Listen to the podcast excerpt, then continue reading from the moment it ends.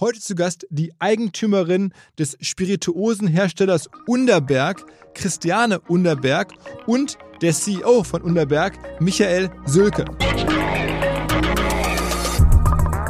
Und ich glaube auch fürs Marketing ist das immer wichtig, dass ich sag, dass ich mich umdrehe und sage, woher komme ich und was ist jetzt passgenau. Wir wollen ja auch unique bleiben. Wir sind ja nicht austauschbar und das finde ich einen riesigen Vorteil.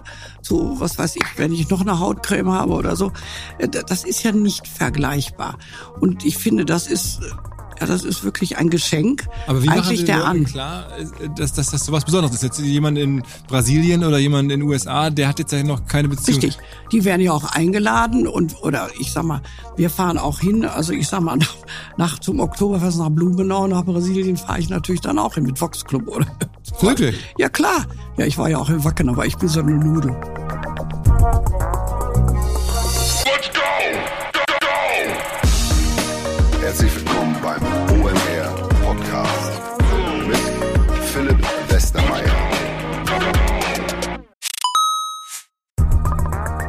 Ihr werdet euch wahrscheinlich fragen, warum unser Partner SalesViewer hier so oft im Podcast wirbt. Aber das ist relativ einfach zu erklären, denn wenn wir hier mittels Podcast Reichweite für SalesViewer erzeugen, dann besuchen natürlich auch hunderte von Menschen die Website von SalesViewer und SalesViewer kann dann mit dem eigenen Tool die Website-Besucher oder deren Firmen vor allen Dingen mit Klarnamen entschlüsseln. Also Podcast-Werbung führt zwangsläufig zu immer mehr Website-Besuchern und Website-Besucher lassen sich in Firmen-Klarnamen von SalesViewer entschlüsseln und zu neuen B2B-Kunden machen. Und natürlich auch wir bei OMR sind sehr zufrieden mit SalesViewer, nicht nur als Kunde, sondern auch als Partner. Wir setzen deren Tool ebenfalls ein zur eigenen B2B-Lead-Generierung und entschlüsseln damit die Website-Besucher von OMR, OMR Reviews oder anderen Tochterfirmen. Man sieht einfach, wer eure Webseiten besucht hat und wofür sich potenzielle Kunden interessiert haben. Neben uns, also OMR, sitzen aber auch noch deutlich größere Firmen wie Stepstone, Avato Systems, Sport5, Talon One oder die Vodafone-Tochter Grand Centrix bereits auf SalesViewer und generieren damit täglich neue B2B-Leads. SalesViewer ist bekanntlich auf unserem hauseigenen Software-Bewertungsportal OMR Reviews das bestbewertete Tool in gleich drei Kategorien und kann jederzeit kostenlos getestet werden. Wer also sehen möchte, wer auf der eigenen Website drauf war und diese Person dann am besten zu Kunden verwandeln möchte, der kann das alles kostenlos ausprobieren. salesviewer.com slash OMR. Zurück zum Podcast. Ich war kürzlich in Rheinberg am nordwestlichen Rand des Ruhrgebiets, nahe holländische Grenze. Und mitten in diesem Ort, am Kirchplatz, mitten im Ortszentrum, ist das Stammhaus von Underberg. Wirklich so eine ja fast so eine Schlossanlage mit riesigem Garten und so alten Gemäuern und darin sitzt nach wie vor ein großer Teil der Firma Underberg, die ja diesen bekannten Kräuterschnaps herstellen, von dem einige sagen, das sei in Wahrheit eine Medizin, nur müsste man sie in Deutschland aufgrund von Regularien als Alkoholiker anmelden. Wie dem auch sei, es ist eine richtig lange, traditionsreiche Familiengeschichte und man spürt das da so vor Ort in vollen Zügen, auch weil unsere Gastgeberin an dem Tag, die Christiane Underberg, wirklich genauso rüberkommt in ihrer Sprache, aber auch in ihrem Look, wie halt genau die Eigentümerin von Underberg aus dem Bilderbuch aussehen müsste. Sie ist zwar 84 Jahre alt, aber ihr ist vollkommen klar, was sie möchte, wie die Welt heutzutage tickt, wie die Firma ausgerichtet werden soll und vor allen Dingen ist sie eine der wenigen Geheimnisträgerinnen, die überhaupt wissen, wie Underberg gemacht wird. Dieses Geheimnis, da gibt es ein riesiges Ritual drumherum, müsst ihr euch mal anhören im Podcast. Und etwas ungewöhnliche Struktur. Nachdem ich mit der Christiane gesprochen habe, habe ich nochmal separat sprechen können mit dem CEO von Unterberg, der aktuell die Firma leitet und mir seinen Blick auf die Herausforderungen, auf die Pläne, auf die Marketingmaßnahmen, auf all das rund um Unterberg erklärt hat. Auf geht's ins Gespräch mit Christian Unterberg und Michael Sölke. Hallo Frau Unterberg. Grüß Sie. Ich freue mich, aber Eigentümer ist mein Mann und ich bin äh, ihm zugeordnet und ich finde das auch schön seit 60 Jahren. ja, okay, okay. Aber also schon Eigentümerfamilie, sagen wir mal. Danke, einverstanden. Ich habe jetzt hier gerade eine, eine, große Führung bekommen. Ähm, wann ging es mit Unterberg insgesamt los? Wir sind ja 177 Jahre alt. Also das äh, bei meinem Fortgeschrittenen, das erreiche ich nicht. Aber 177 Jahre und immer Existiert in Familienhand. Und immer in Familienhand und immer von einer Generation zur nächsten. Also von daher sehr enkelfähig. Und ähm, mein Mann ist ja dann auch schon ein Enkel, wenn man rückwärts guckt. Ja, ja, genau. Also Sie sind dann jetzt mit Ihrem Mann gemeinsam die vierte Generation? Ja, Hubertine die fünfte und es kommt bald die sechste. Genau, genau, okay. Also, und die Firma hat natürlich eine, eine, eine sagen wir mal, sehr belebte Geschichte. Los ging's, aber also wie kommt man auf die Idee oder wie kamen damals Menschen auf die Idee, so ein, eine Spirituose zu gründen oder zu erfinden? Ja, der Gründer, der Gründer hat ja, sag mal, war sehr umtriebig, hat gelernt, auch in Holland und anderen Ländern, äh, und war nicht angetan, wie er in den Niederlanden war, dass er Getränke fand mit einem Elixier. Und ein Elixier für das Wort auch schön, weil es dann schon wieder zeigt, dass es was Gutes tut. Was aber gemixt wurde, ganz unterschiedlich. Und dadurch ist dann auch sein Wunsch entstanden, ein Produkt von immer gleich, gleicher Qualität zu entwickeln. Weil die, so konnten ja die, die Wirte fuschen. Die konnten ja herrlich so viel davon und so viel davon, je nachdem, wie das dann mit dem Geld sein musste. Und dann wollte er eben äh, doch ein, sagen wir jetzt, vertrauenswürdiges Produkt schaffen, indem er eben Semper Idem äh, das also immer gleich hat. bleibend. Das immer gleiche Qualität. Nicht immer das gleiche Rezept. Und aber man, da kam auf die Idee, offensichtlich, das ist ja bis heute ein Magenbitter. So sagt man dazu, ne? Also, ja, ja. Wir sind kein Likör, weil wir keinen Zucker haben. Aber würden Sie sagen, dass es lecker ist? Da habe ich unterschiedliche Erfahrungen gemacht. Also wie ich meinen Mann kennenlernte, ähm, da war ich ja noch sehr jung und da kannte ich das Produkt ja noch nicht so, habe ich gesagt, ich fände ihn ja sehr nett, aber das Produkt wäre gewöhnungsbedürftig. Und da muss ich sagen, und das geht vielen Menschen, so habe ich dann inzwischen gesagt, wenn man zwei, drei getrunken hat und man weiß, was einen erwartet, was man trinken wird, dann merkt man sich, und dann gibt es eben diese ganzen Fans, die wir ja auch haben. Wir haben ja wirklich alle diese Kapselsammler, äh, die mit großer Freude an unserem Produkt äh, denken, wenn sie in den verschiedenen Gelegenheiten sind. Heute verkauft Unterberg in über 100 Ländern, ne? In über 100 Ländern der Welt, ja. Okay. Ähm, aber die Reise ging halt so los, dass es jemand erfunden hat, inspiriert vom Richtig. Hafen in Holland, von einfach eine gleichbleibende Qualität haben zu wollen. Und auch irgendwie was Gesundes, ist mein Verständnis. Richtig. So. Und dann ging das über die Es Gener- verdaut wirklich nachweislich alle Eiweiße doppelt so schnell. Der Unterberg. Und nicht, das ist nicht dasselbe wie, wie, wie Alkohol. Ich habe ja auch mal einen Destillateurkurs gemacht, der ja Fett auch mit verdaut. Das kennt jeder, dass wenn man sehr Fett gegessen hat, kann man auch einen Schnaps trinken.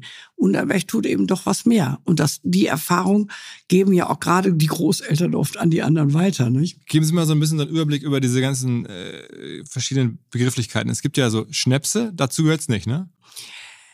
Das ist ja umgangssprachlich Schnaps. Also nicht gerade hier im Urgebiet, lass mal mal einen kurzen trinken oder einen Schnaps trinken oder so. Das ist umgangssprachlich. Das ist aber nicht eine Definition, äh, ich sag mal, wie Sie eine Marke definieren. Likör ist immer mit, mit Zucker. Also wir haben ja auch Liköre bei uns im Haus, also wenn ich an Petit Mignon denke oder, oder so, oder jetzt äh, der Aperitif oder jetzt unser neuer Herptini hat zum Beispiel ein bisschen, aber eben was für Zucker kommt es ja drauf an, ob es Honig ist oder Ahornsirup oder whatever. Unsere Sirupe haben natürlich Zucker von Riemer Schmidt. Und, und, und wie groß war die Firma, als Sie vor 60 Jahren sozusagen das Unternehmen kennengelernt haben? Also wesentlich kleiner, kann ich nur sagen. Aber da, jetzt muss ich sagen, nein, mein Mann war derjenige, also als wir heiraten, war es ein Monoproduktunternehmen, gab es nur Unterberg. Und es gab auch einen entsprechenden Stress, wie mein Mann sagte, er möchte Bohnekamp machen, weil der dann auf den Markt kam mit Mai Bohnekamp, die dann Unterpreiseinstiegsgrenze dann äh, was vermarktet haben. Und da hat er gesagt, nee, nee, das ist jetzt strategisch, aber schon nicht mehr so freundlich. Und dann haben wir ja, wir machen ja auch und andere Produkte auch mit Zucker oder Hubertus-Tropfen kennen ja auch gerade die jungen Leute viel, die bauen da Türmchen mit und machen das ganz lustig, äh, die eben niedergrädig auch sind für junge Leute. Ähm, das sind aber alles nicht unter dem Namen Unterberg. Nur Unterberg hat den Namen Unterberg. Ich meine, Sie heißen jetzt ja auch so wie das Produkt. Insofern das ist ja ganz Ja, aber ja, durch Heirat. ja, ja, genau. Aber trotzdem, also die Firma war signifikant kleiner als heute. Ja, nein, nein, und sie war ja auch zwischendurch mal größer. Wie Wo man kann sagen, das wäre die spannende Reise. Also, ja, ja, nee, nee, und das finde ich vom Unternehmerischen. Und das gilt für mich, da ich ja auch aus einer Unternehmerfamilie, als eigentlich ein, ein Markenzeichen von wirklichen Unternehmern. Sie müssen ja immer neu sich wieder justieren. Und wir haben ja jetzt gerade den Transformationsprozess. Äh, ich muss ja immer wieder fragen, mache ich noch das Richtige? Treffe ich noch den Zeitgeist? Bin ich noch für meine Konsumenten oder meine Liebhaber, bin ich noch aktuell? Und mein Mann hat, äh, also in, in unserer Zeit hat ja auch Schlumberger damals übernommen, diese Sektkellerei, die älteste Sektkellerei in Österreich. Und äh, dann haben wir ja auch Handelshäuser mit Wein und so gehabt. Und eines Tages sagt er, mm -mm, jetzt macht die ganze Welt eigentlich wird's wie eine Schwemme. Die Menschen haben immer mehr Kenntnisse und vergleichen und kaufen mehr bei den Winzern. Und dann hat er wirklich den Cut gemacht und hat diese ganze Ecke abgeschnitten. Dadurch waren dann Mitarbeiter weg. Das war ja viel im Aus, also jetzt nicht in Deutschland nur. Äh, und auch die Handelshäuser mit einem Schnatt. Und das war dann so, wie wir immer im Haus sagten, oder ich dann auch, da war ein schwerer Tanker geworden. Sie müssen ja dann immer, und da komme ich gerne auf mein Lieblingswort, was mir wichtig wäre für die äh, unserer Unterhaltung heute, Systeme. Sie müssen ja immer gucken, wie lange ist ein System belastbar und wann zerfällt ein System, weil sie es auch manchmal nicht mehr führen konnten. Von der Kompetenz, von den Mitarbeitern, von, von dem Markterfordernis. Es gibt ja viele Parameter, wo das, wo man sich dann wieder neu justieren muss. Und ich glaube, das sind die Fragen, die wir auch heute haben.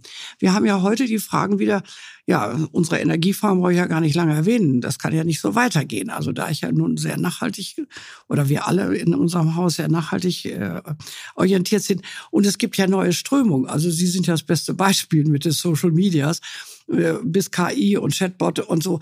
Da sind ja Dinge, die muss ich ja sagen, was tut das mit unseren Konsumenten? Was tut das mit den Millennials? Was tut das mit?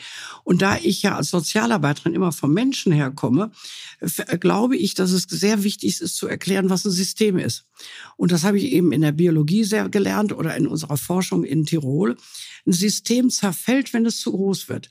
Dadurch haben sie auch den, den Rusty Belt in, äh, in Amerika, wo die, die Autoindustrie so groß geworden ist, bis es eben zerschlagen wurde zum Teil. Und da muss man eben auch jetzt wieder aufpassen. Ich will jetzt keine Namen nennen. Welche Konzerne haben irgendwo da ein Limit erreicht, dass es auch aber damals, also Unterberg hatte ein Limit erreicht. Also es waren ja, über 1000 Leute, ne? Ähm, und jetzt sind wir aktuell wieder bei 200. Ja, Mhm. Und, dann, dann, und das war ein richtiger Cut. Und das war die härteste Zeit, diese Phase. Nee, gar nicht. nee, wir verdienen ja da was und da was. Das kann ich jetzt noch nicht mal sagen.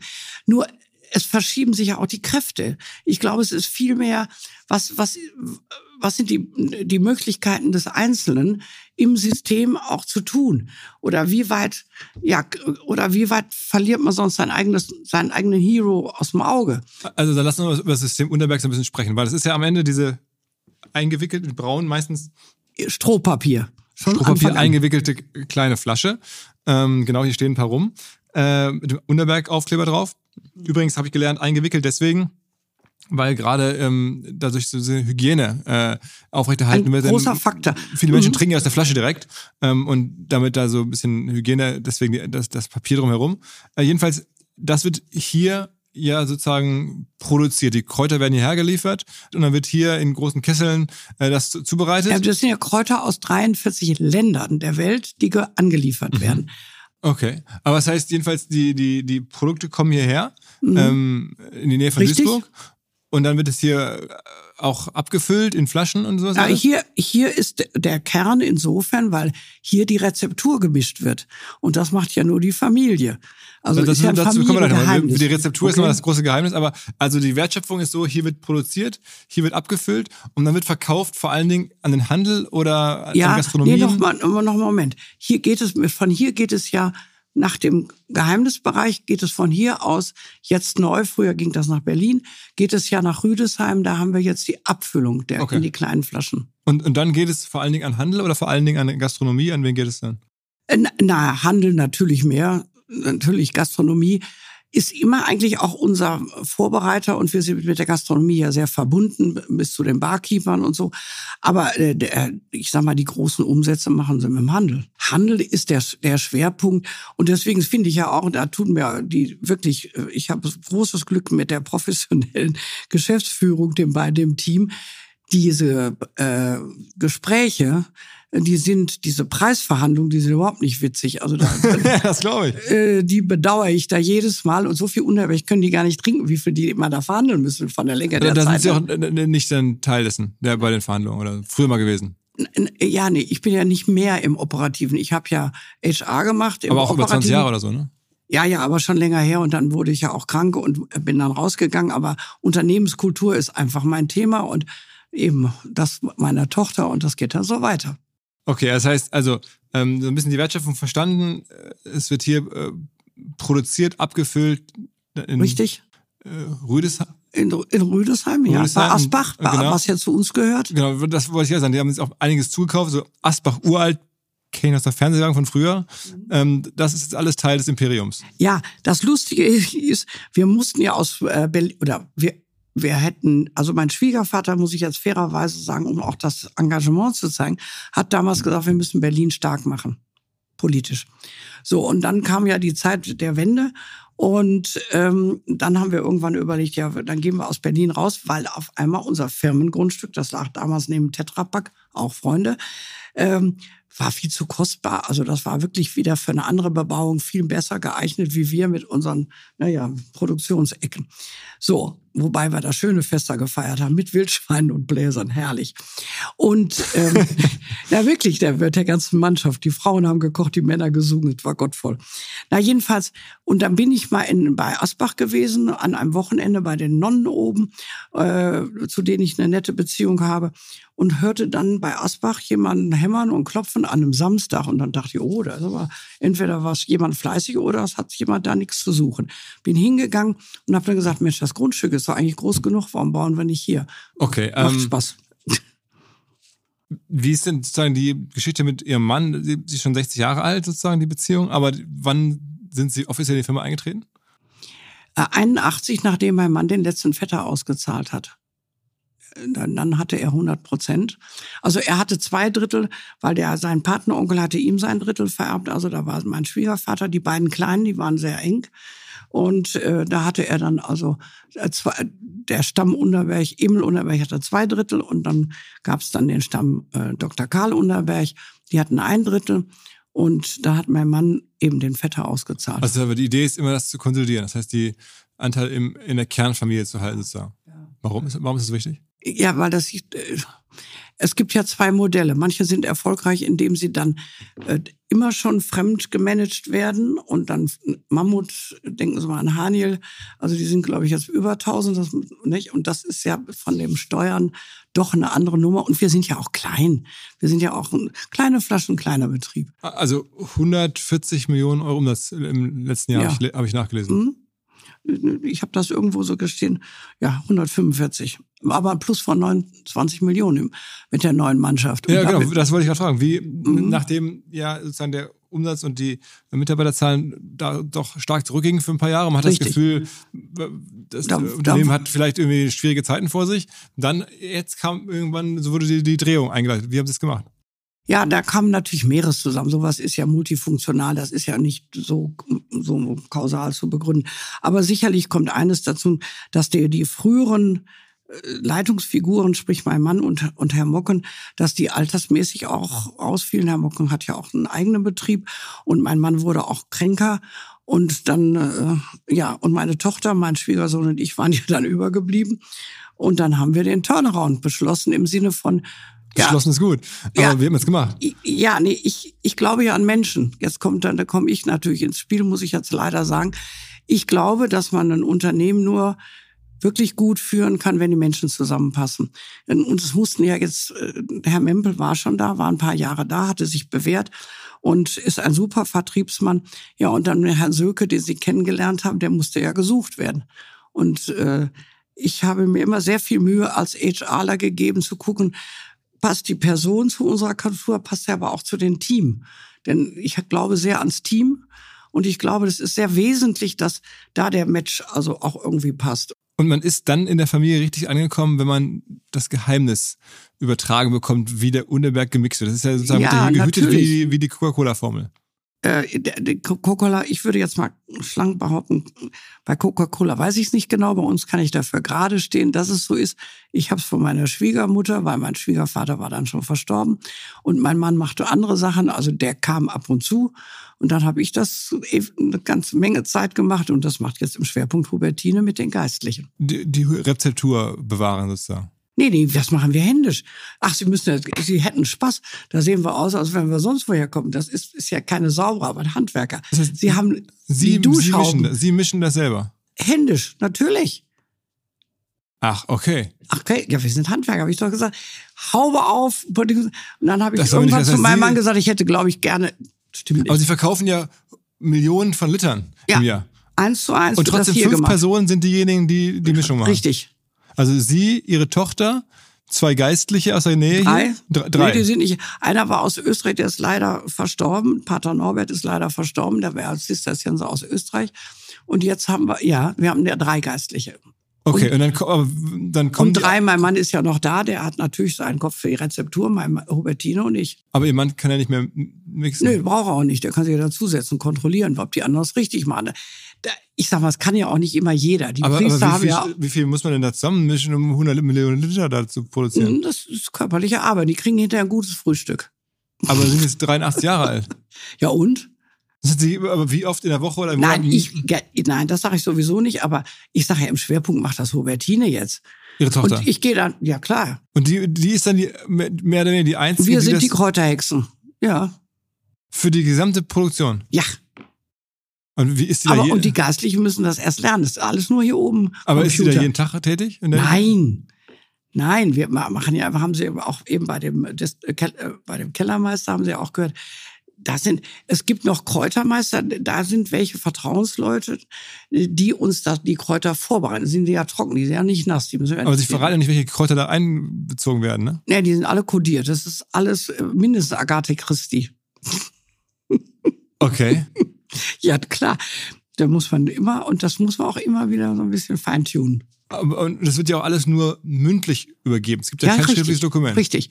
Mhm, auch ich hatte meinen meinen Freund, der Abt, äh, da habe ich gesagt, so Stefan, das klappt aber noch nicht ganz, das hast du noch nicht auswendig. Und dann repetieren wir das. Also die Mischung, die an, an welche die Anteile, Kräuter, welche und die Anteile. Gewichte. Mhm. Das heißt, eine echte Vertrauensperson, also eine, Ja, eine Tochter oder einen, einen Geistlichen, so ziehen sie da hinzu, um dieses Produkt dann herstellen zu können. Ja, ist so. Und die Geistlichen kommen dann auch mehrfach im Die Jahr kommen- dazu. Ja, natürlich. Mhm, genau, richtig. Mhm. Und dann, dann mischen die und dann ist es eine Handarbeit sozusagen, Genau. die Kräuter zu zerreiben und so. Aber ich habe auch eine kräftige Tochter, die kann da gut zupacken. Die hat die Kondition. ist das nicht ein bisschen, sagen wir mal, in der heutigen Zeit gefährlich, äh, jetzt Äh, so, nee, nur so wenig Menschen zu haben, die das im Kopf haben und dann, wenn da jetzt was passiert, dann ist aber Nee, die Rezeptur weg. Wir reisen nicht zusammen, also jetzt nach Möglichkeit. Ne? Also ich sag mal, ich bin früher schon dank der, wir haben ja vier Kinder und ich habe ja noch zwei von meinem Bruder gehabt. Wir sind auch immer mit den Kindern also getrennt gereist. Einer drei hier, einer drei da oder im, im, so auch. Das kann man ja ein bisschen nachdenken, kann man das regeln. Und die Geistlichen leben ja in ihren Klöstern oder in ihren Gemeinden oder so. Und die haben sie einfach angesprochen nach dem Motto, Mensch, äh, Na, das waren immer vertrauensvolle Freunde. Also ich habe es ja hier gesehen, hier gibt es ein so ein Haus, da wird sozusagen gemischt, das war mir klar, aber ich, Mhm. dass es jetzt nur fünf Personen auch handwerklich machen dürfen, da rein dürfen und dann ist für andere Straßenseite ist dann sozusagen die Massenproduktion. Da wird dann Richtig. aber die Kräuter sozusagen schon angeliefert. Destilliert, genau, da ist richtig die Destillation und alles plombiert, alles zugedeckt, alles. Man muss sich ja vorstellen, wie viel Millionen Liter nötig sind, Mhm. um halt am Ende auf ähm, 100, fast 150 Millionen Umsatz zu kommen. Also das macht man jetzt nicht mit irgendwie ein paar Fläschchen. Richtig. Nee, und das ist, das hält ja uns auch wach, oder? Aber Ihnen ist die Historie der Firma auch wahnsinnig wichtig. Ne? Wenn man so erlebt hier, das Ja. Haus ist auch ein Museum irgendwo für, für, sagen wir mal, Gläser, für die Geschichte natürlich der Firma, für ein bisschen auch Ich deutsche denke, Geschichte das fast ist schon. Kultur. Es ist ja Kultur. Sie müssen ja mal denken, ähm, die nächste Generation muss sich ja wieder neu einfühlen, was eigentlich schon mal gewesen ist. Und ich glaube, auch fürs Marketing ist das immer wichtig, dass ich sag, dass ich mich umdrehe und sage, woher komme ich und was ist jetzt passgenau. Wir wollen ja auch unique bleiben. Wir sind ja nicht austauschbar und das finde ich einen riesigen Vorteil. Zu, was weiß ich, wenn ich noch eine Hautcreme habe oder so, äh, das ist ja nicht vergleichbar. Und ich finde, das ist, äh, ja, das ist wirklich ein Geschenk. Aber wie machen eigentlich Sie der an. klar, äh, dass, dass das sowas Besonderes ist? Jetzt jemand in Brasilien oder jemand in den USA, der hat jetzt ja noch keine Beziehung. Richtig. Die werden ja auch eingeladen und oder ich sag mal, wir fahren auch hin. Also ich sag mal, nach, nach zum Oktoberfest nach Blumenau, nach Brasilien fahre ich natürlich dann auch hin mit Vox Club oder. Wirklich? Ja klar. Ja, ich war ja auch in Wacken, aber ich bin so eine Nudel. Also Sie sind, ja auch, also, also das muss man sagen, schon auch selber natürlich eine, eine, eine Markenträgerin, immer so mit grünem Kostüm und sozusagen Aber Christian Unterberg ist schon eine eigene Marke. Ja, ja, aber dazu muss ich sagen, es hat sich nur verstärkt. Grün war dadurch, dass ich eben sehr naturverbunden war, war immer schon meine Lieblingsfarbe. Was mir bislang überhaupt gar nicht klar war, ist, jeder Hersteller von Produkten jeglicher Art kann ein Volksprodukt sein in Kooperation mit der Bild. Das ist insofern natürlich spannend, weil die Bild eine Wahnsinnsreichweite hat, fast 50 Prozent der deutschsprachigen Bevölkerung erreicht und halt dieses Label Volksprodukt vergibt an Partner. Seit 21 Jahren machen sie das. Mittlerweile gibt es 220 verschiedene Volksprodukte und es werden weitere gesucht. Es gab schon Zahnbürsten, Volksakkus, aber auf der Website habe ich gesehen, sie suchen zum Beispiel einen Partner für eine Volkszahnzusatzversicherung oder für eine Volkspizza oder für einen Volksstaubsauger. Also, wer solche Produkte herstellt und auch in größerer Kapazität produzieren könnte, denn erfahrungsgemäß spricht der Verkauf nach einer solchen Kampagne ziemlich an, wendet euch bitte an den Vermarkter der Bild. Die Firma heißt Media Impact. Und Media Impact sagt übrigens auch, dass 80% derjenigen, die schon mal eine Kampagne in dem Bereich gebucht haben, das wieder tun. Wer jetzt hier erstmals von dieser Möglichkeit gehört hat, bekommt auf seine erste Buchung auch ein Media-Bruttovolumen von 220.000 Euro on top. Wendet euch dazu bitte direkt an Media Impact ein Wort www.de slash Bild slash Volks-Produkt und erwähnt einfach im Gespräch mit den Ansprechpartnern und Ansprechpartnern dort, dass ihr über OMR kommt und dann gibt es diesen Zuschlag. Zurück zum Podcast. Wie wichtig ist aus Ihrer Sicht bei der ganzen Erfolgsgeschichte das Marketing dahinter. Weil ich meine, es gibt ja auch hier so ein eigenes Zimmer, ein eigenes Zimmer, wo dann so die Luftschiffe, früher war Unterberg immer auf so Zeppelin oben drauf und ich Marketing denke, ist ja schon auch ganz wichtig. Uh, unendlich wichtig, denn, denn auf der einen Seite wollen wir authentisch sein und nicht irgendwas Greenwashing oder sowas. Auf der anderen Seite musst du es auch erklären. Die Generationen wachsen ja nach. Und dann muss ich ja auch wieder den Schlüssel finden, wie ich auf diese Konsumentenbedürfnisse eigentlich eingehe. Es ist eigentlich schwierig, so eine alte Marke am Leben zu halten. Ja, absolut. Es muss ja lebendig bleiben. Und äh, für Lebendigkeit habe ich eigentlich viel Sinn. Ich finde, das macht eigentlich Spaß. Ist, ist, äh, sind Sie da inspiriert von, von dem, was die ähm, Jägermeister-Familie so macht? Weil die haben das ja auch geschafft aus so einer anderes Produkt, aber trotzdem auch eine, mittlerweile sind die ja nochmal deutlich größer. Ich glaube, die machen über eine Milliarde Umsatz. Also, ja, ja. Ähm, ist, guckt man sich das an? Na, wir haben ja eher, ne, wir haben keine Konkurrenzgefühle mit den mhm. Bands. Das mhm. muss ich wirklich sagen. Ähm, gucken, na, nur bedingt. Es ist ja eben mit Zucker und Likör ein anderer Anlass. Was kostet eine Flasche Unterberg im Handel, wenn ich jetzt so eine. Ja, machen Sie mal einen Euro. Das ist ja von bis. Ja, ungefähr? Also das ist ja, je nachdem, wie das dann gehandelt wird auch. Ne? Ungefähr ein Euro die Flasche. Ja, ja. So, ne? Und, und, und dann die Produktion kostet dann 50 Cent oder sowas? Die? Die Produktion der Flasche? Ja, das sagt Ihnen dann Herr Sölke. okay. Da halte ich mich raus. Okay, aber am Ende ist es Denn er soll es ja, er soll es ja verbessern. Also insofern, ich habe nur alte Zahlen im Kopf. Aber am Ende geht es natürlich schon auch darum mit der Firma, man muss ja irgendwie eine gewisse Menge Geld verdienen, damit man sich das alles leisten 100 kann. 100 Prozent, natürlich. Jedes Unternehmen muss Geld verdienen. Und das ist, wir, wir müssen auch wirklich jetzt gerade, muss ich jetzt sagen, bin ich sehr irritiert, was politisch läuft. Wir wollen jetzt hier nicht in die Politik abgreifen. Aber ich muss, bevor ich sozial werden kann, muss ich erstmal Geld verdienen. Also das ist nun mal so, dass ich ja nur was geben kann, wenn das Unternehmen gesund ist. Unterberg hat immer riesig gespendet. Also was, ich könnte jetzt hier so ein Quizweg machen vom Unterberg-Bad über Kirchenfenster, über Wege, weiß der Geier was, oder wir ja auch. Und ich habe ja Nonnen und eben alles Mögliche. Aber ich muss sagen, es muss erst verdient werden. Und die Reihenfolge haben manche nicht mehr wirklich voll am Radar. Denn ich sag mal, es gibt irgendwo Grenzen, es, es, die meine, nicht mehr Sie, gesund sind. Sie, so. haben, Sie haben es ja auch erlebt, also ich meine, zumindest kann man das so ein bisschen nachlesen, dass ja auch mal harte Jahre waren, wo die Firma auch mal ein paar Jahre nichts verdient hat. Ne? Das war dann wahrscheinlich auch Ja, gut, und dann, dann, dann kann ich eben, sagen wir mal, nicht mit dem großen Schippe äh, Unterberg verteilen. Karneval. War das denn für Sie so, dass man sich, dass man da mal in Angst war und dachte, Mensch, das könnte nee. jetzt auch bald vorbei sein? Äh, äh, darf ich einen Unterschied machen zwischen Angst und Furcht? Denn ich finde, zurzeit geht die Angst so um und das irritiert mich sehr das merke ich immer wieder in Gesprächen. Angst ist was Diffuses. Und Angst ist etwas Emotionales. Und damit drücke ich meine eigene Stimmung runter. Und wenn es noch ganz schön hat, da komme ich in Grübeleien. Und Grübeleien ist Recycling von Negativgedanken. Ohne Lösungsansatz. Furcht ist, wie in der Natur, wenn ich, was weiß ich, wenn der Löwe auf mich zukommt, muss ich nur mal Furcht haben und muss sagen, ich brauche einen Baum. So, oder was Aber ich meine, wie, wie ist, ich meine, ich stelle jetzt wirklich vor, wenn man jetzt hier, hier, hier verantwortlich ist und diese Art von auch Historie ähm, Richtig. mit auf dem, auf dem Rücken hat sozusagen und dann sieht man auf einmal, Mensch, hier, wir machen Verluste. Es wird eng. Es wird ja. eng, dann hat man schon eine Menge Furcht. Ja, und dann wird man ja kreativ. Also für mich ist das generell, wenn es irgendwo eng wird, deswegen sage ich eng, wenn es Mhm. eng wird, dass man irgendwo sagt, flüchten oder standhalten sind die zwei. Ich habe ja Verhaltensforschung gemacht, so in der äh, Feldforschung. Flüchten oder standhalten, beim Wild auch. Und Sie können sich immer sagen, gehe ich raus aus dem Geschäft? Oder sage ich, ich setze einen drauf? Oder sage ich, ich mache was Neues? Es gibt ja viele Was waren Optionen. denn so die neuen Sachen, wo Sie gesagt haben, jetzt eine neue Idee, wie haben Sie aus, dieser, aus der Negativspirale sich rausgedreht? Da, ja, da, da muss ich ja bei meinem Mann anfangen. Der fand ja, der fand ja schon dann nach dem Monoprodukt, überlegen Sie mal, was der an Distribution aufgebaut hat. Wir haben, das habe ich auch irgendwo, wir haben 15 Augenprodukte im Moment und 45 äh, Drittmarken.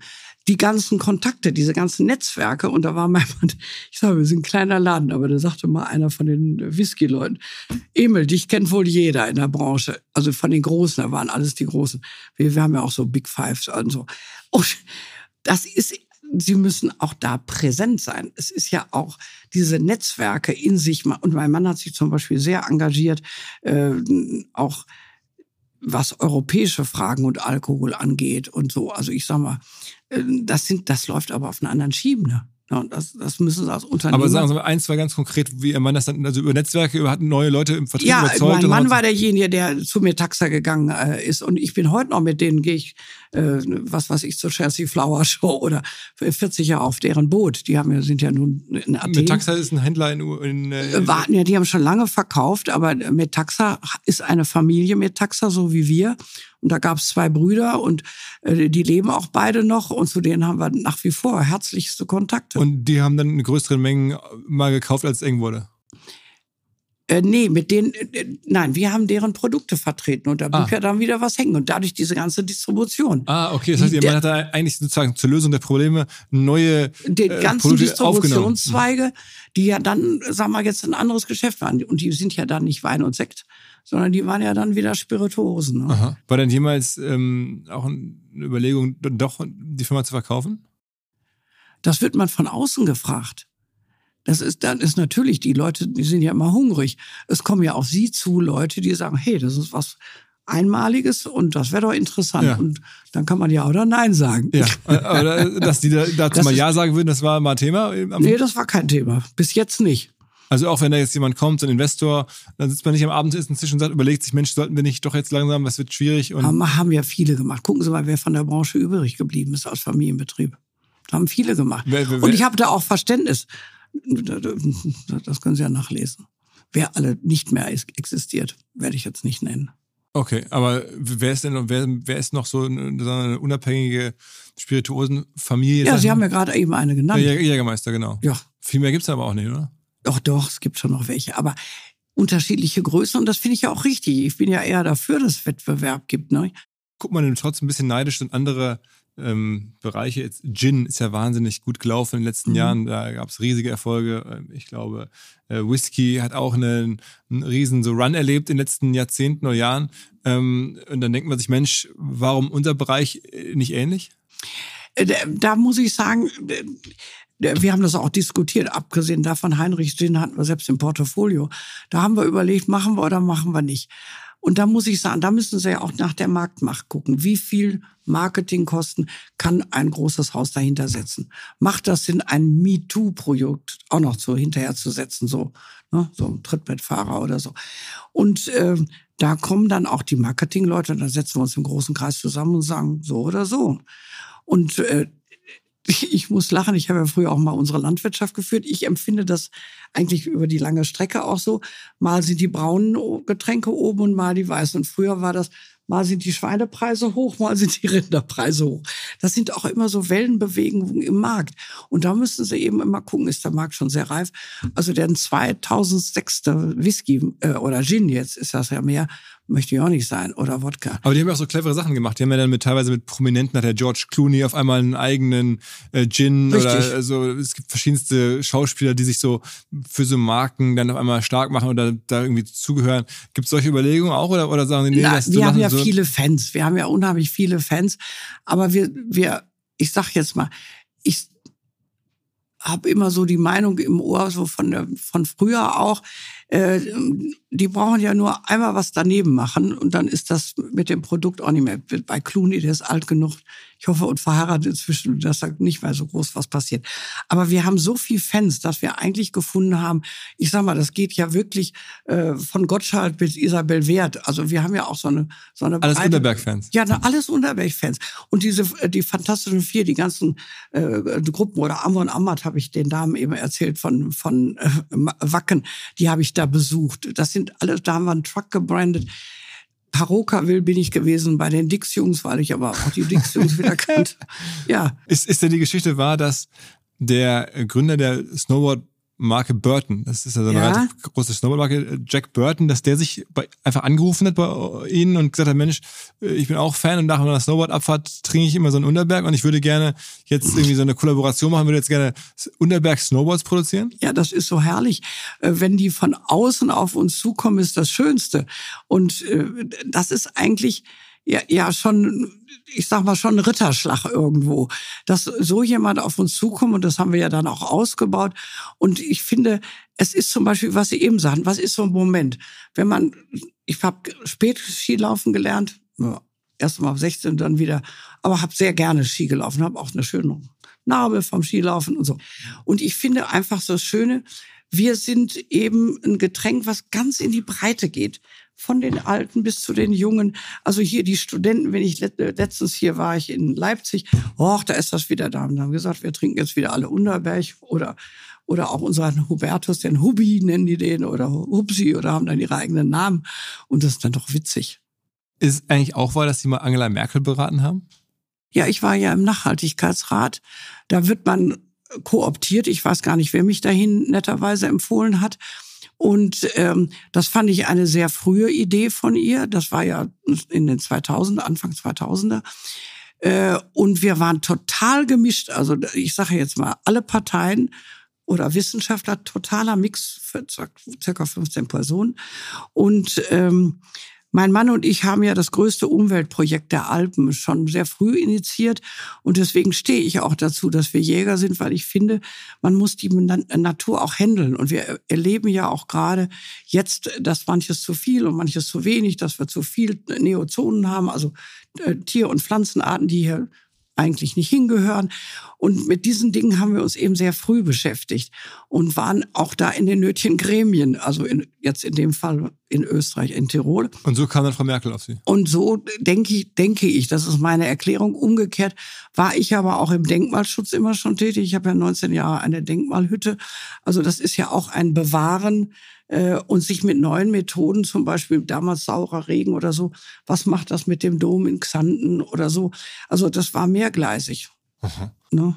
Und äh, gibst du den, die einen, den einen Ratschlag oder so, die, das Thema, wo sie sagen, da habe ich äh, dann wirklich einen, einen, einen Eindruck oder eine, eine Wirkung gehabt? Ähm, ich denke, erstmal lernte man den Diskurs sehr gut, denn da gab es ja welche, die waren vollkommen gegen die Yacht, bis ich dann so erklärt habe, was wir tun und welche Verantwortung wir da empfinden. Ich habe im Übrigen für den internationalen Yachtrat internationale ethischen Regeln mit erarbeitet. Also, also bei der Beratung von Frau Merkel ging es auch um Jagd dann? Ja, nee, über, um Natur als solches. Sie ist ja selbst Naturwissenschaftlerin.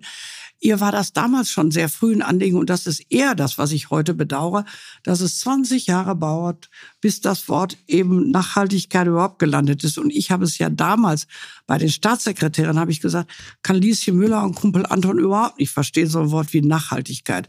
Und ich, da ich ja nun im Ruhrgebiet groß geworden bin, da habe ich gesagt, wir müssen was Emotionales, was, was Touching ist, finden. Und in Enkel kann jeder denken und ja. in Fähigkeiten. Da das Wort enkelfähig. Und ja, und ich wollte auch nicht, das tauchlich haben wir ja dann später einige gemacht. Und dann habe ich diese, ich finde, das befähigen wir. Ich habe ja 40 Jahre Lehrlinge auch ausgebildet in der Hauswirtschaft, aber allerdings aber eben mit Menschen gearbeitet. Und ich glaube, dass das auch für die Zukunft das Wichtigste ist, dass wir die Menschen mitnehmen in der Befähigung, damit sie den neuen Einflüssen auch gewachsen sind und dann eben nicht die Ängste haben, diese diffusen, sondern dass sie eben auch stark sind dafür. Und ähm, das war eben hochinteressant, weil jeder ich sag jetzt mal, die Energieleute gucken ja anders wie die, die nur Naturschützer sind und nicht? Und die Ideologen, die brauche ich sowieso nicht, also nicht, die haben nicht nur ihre Meinung und keine andere. Das ist bei mir ein bisschen mühsam und das war war hochspannend und ich musste ja leider durch Krebs ausscheiden, aber da hat dann eben Frau Merkel geschrieben, dass ich nicht nur ein Fleißkärtchen gekriegt habe, sondern eben auch das Wort enkelfähig geprägt habe. Mhm. Und das haben dann Gott sei Dank, also hier bis früher äh, Minister Dün und die Universitäten inzwischen gebrochen, das alle bis zu Haniel. Und weil Sie gerade so viel von der Jagd sprachen, Sie sind auch, da gibt es auch so eine Anekdote zu die erste deutsche Frau mit einem Jagdschein? Nein, das ist sicher nach dem Krieg, denke ich. Das hat irgendjemand, Journalisten sind ja manchmal ein bisschen großzügig und das war sicher nett gemeint. also, nein, ne, vor dem Krieg gab es ja auch welche. Ich war aber sicher, ich war die Einzige in meinem Kurs bei über 50. Also ich war damals noch, wie das so schön hieß, das Fräulein.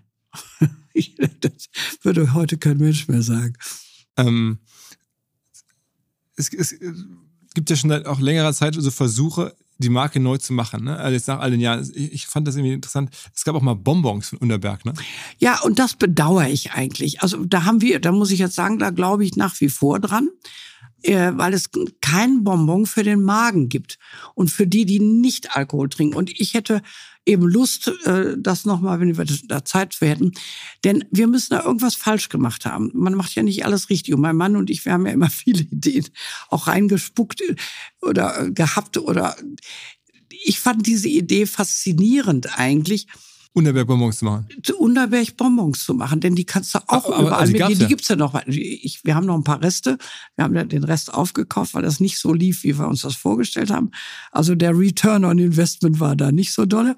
Aber die Idee halte ich für nach wie vor ja, wenn da also jemand von den Zuhörern eine tolle Idee hat. Okay, ich, ich mal weiter. Es gibt ja noch ein paar weiter. Also wir haben ein bisschen recherchiert. Es gab auch einen Kräuterschnaps mit Espresso. Den gibt's jetzt erst neu. Der, der ist eine Limited Edition.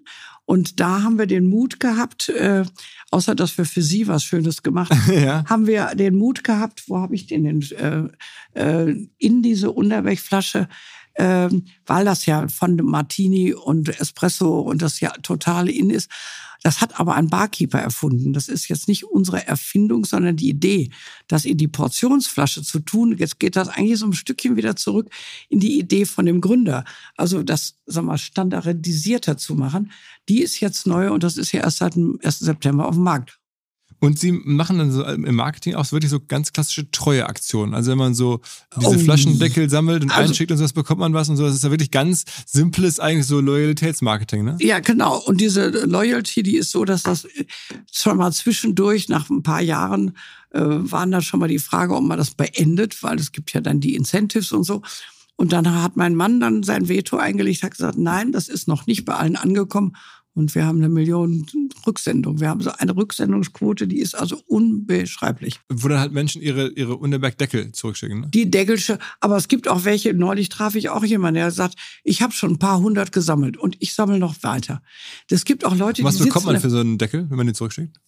So, ja, Punkt, da, ne? da, gucken Sie bei eBay, da können Sie sogar in Cent als Währung. Manchmal fehlt den Leuten für so und so viel. Das können Sie sehr gut in, in unserem Shop nachgucken, äh, für was Sie wie viel Deckelchen brauchen, ob für das Porzellan oder die Gläser.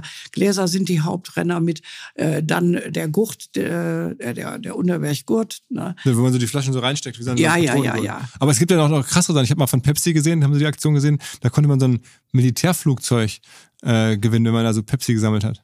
Nee, Militärflugzeug sicherlich nicht bei uns. Das wäre, glaube ich, die falsche äh, Merit.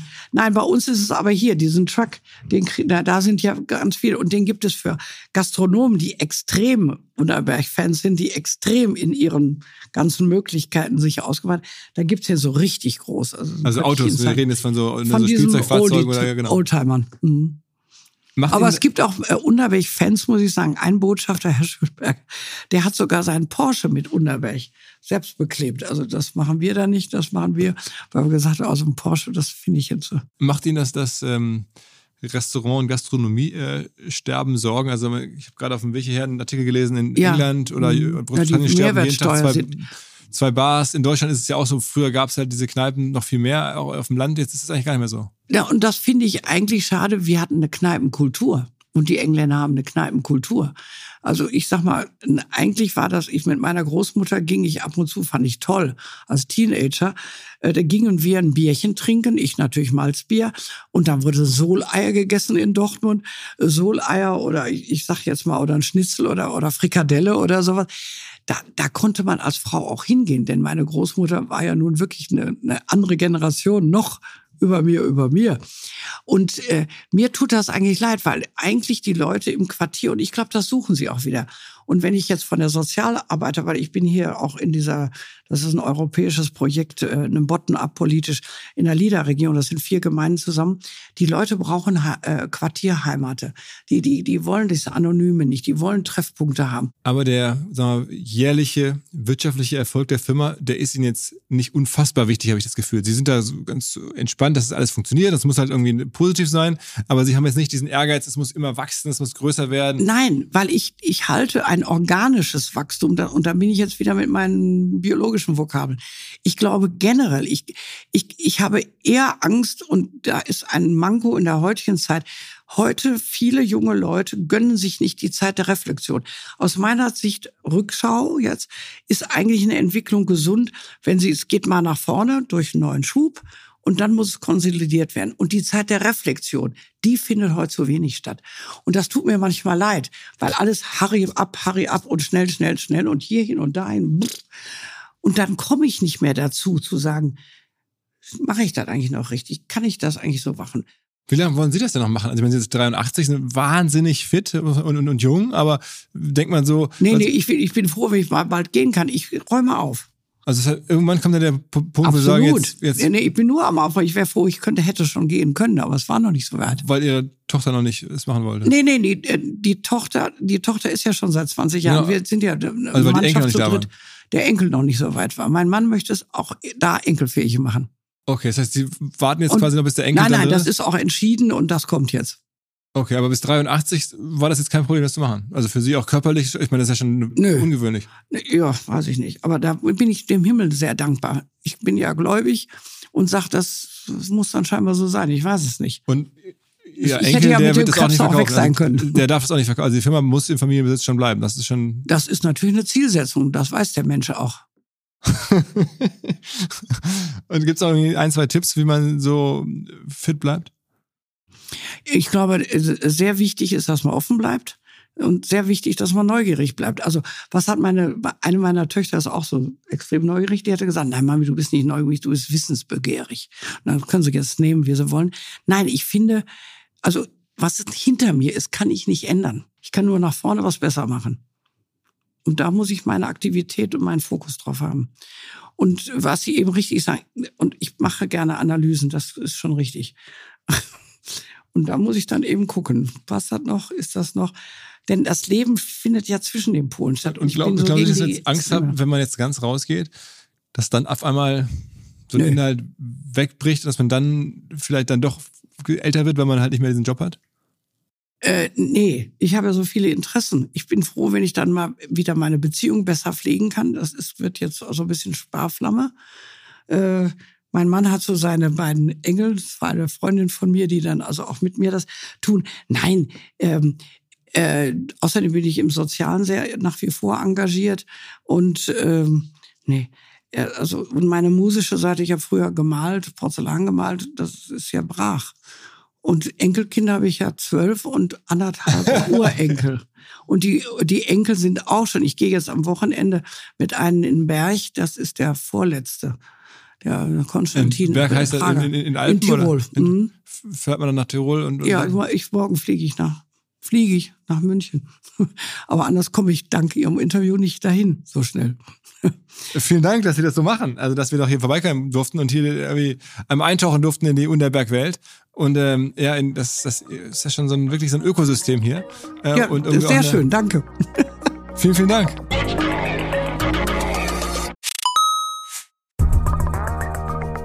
Wir haben einen neuen Partner hier im Podcast, an dem wir mit OMR auch zu einem ganz, ganz kleinen Teil beteiligt sein dürfen. Die Rede ist von Along, eine Firma, die folgendes Problem löst. Und zwar B2B-Verkaufsprozesse sind sehr kompliziert meistens. Es werden verschiedenste Materialien hin und her geschickt, Präsentationen, Videos, Angebote, Case Studies, Kalkulationen in verschiedensten Iterationen mit verschiedensten Menschen in den jeweiligen Verteilern. Ihr kennt es alle, E-Mail-Schleifen, E-Mail-Ping-Pong. Das macht den Prozess häufig kompliziert und zieht ihn sehr in die Länge. Und vor allen Dingen gibt es gar keine Insights aktuell über das Verhalten der Käufer. Also man sieht gar nicht als jemand, der das Angebot unterbreitet, was auf der Gegenseite so passiert. Und genau das ändert jetzt Along. Die bauen die sogenannten Along Spaces, also digitale Sales Rooms, in denen alle Materialien hochgeladen werden können, in denen sich die verschiedensten Parteien austauschen können. Es entstehen einfach drei Vorteile. Man muss nicht mehr in irgendwelchen E-Mails nachsuchen. Angebotene Lösungen und Zahlen und Grafiken können schnell überall in Meetings geteilt werden. Und als Verkäufer sieht man natürlich, wer wann sich über welche Sachen informiert hat, worauf zugegriffen hat. Und man kann Informationen auch live anpassen. Along funktioniert also hier wie ein Co-Pilot, analysiert das Engagement der Interessenten und stellt sogar Empfehlungen für den nächsten Schritt zur Verfügung. Technisch aufsetzen kann man das alles in wenigen Minuten, auch mit dem jeweiligen eigenen CRM verbinden. Das macht Along. Wir glauben auch deswegen dran, weil es im Bereich Digital Sales Rooms die Nummer eins ist auf unserer hauseigenen Softwareplattform auf OMR. Reviews natürlich alles DSGVO-konform. Wer mehr wissen oder vielleicht eine Demo angucken möchte, alle Infos along space, ein Wort along space, space auch ausgeschrieben, alongspace.com slash OMR. Und wenn ihr jetzt über diesen Link kommt, also als OMR-Hörerin oder OMR-Hörer kommt, dann bekommt ihr drei Monate gratis, wenn ihr für ein Jahr bei Along abschließt. Zurück zum Podcast. Hi. Hallo Philipp. Ähm, du bist äh, Duisburger, also sozusagen aus der Gegend hier. Absolut richtig. Und hast dann aber irgendwie so ein bisschen erstmal woanders äh, deine Spuren verdient, so ein bisschen äh, Metro hast du erzählt, ähm, also klassisch Handel, BWLer und bist jetzt vor drei Jahren so äh, mit ungefähr, ich würde tippen, Anfang 40 hier reingekommen? Genau, so ist es. Ja, also ich, vom Prinzip bin ich, äh, sag ich mal, ursprünglicher Banker. Dann war ich tatsächlich schon beim ersten Familienunternehmen Haniel. Ähm, dann bin ich in die Handelswelt gekommen über Haniel zu Metro, Mediamarkt, hatte verschiedene Positionen auch im Ausland. Und irgendwann, wenn man so sechs, sieben, acht Jahre im Ausland tätig war, ist die Frage, wann kommt man nach Hause?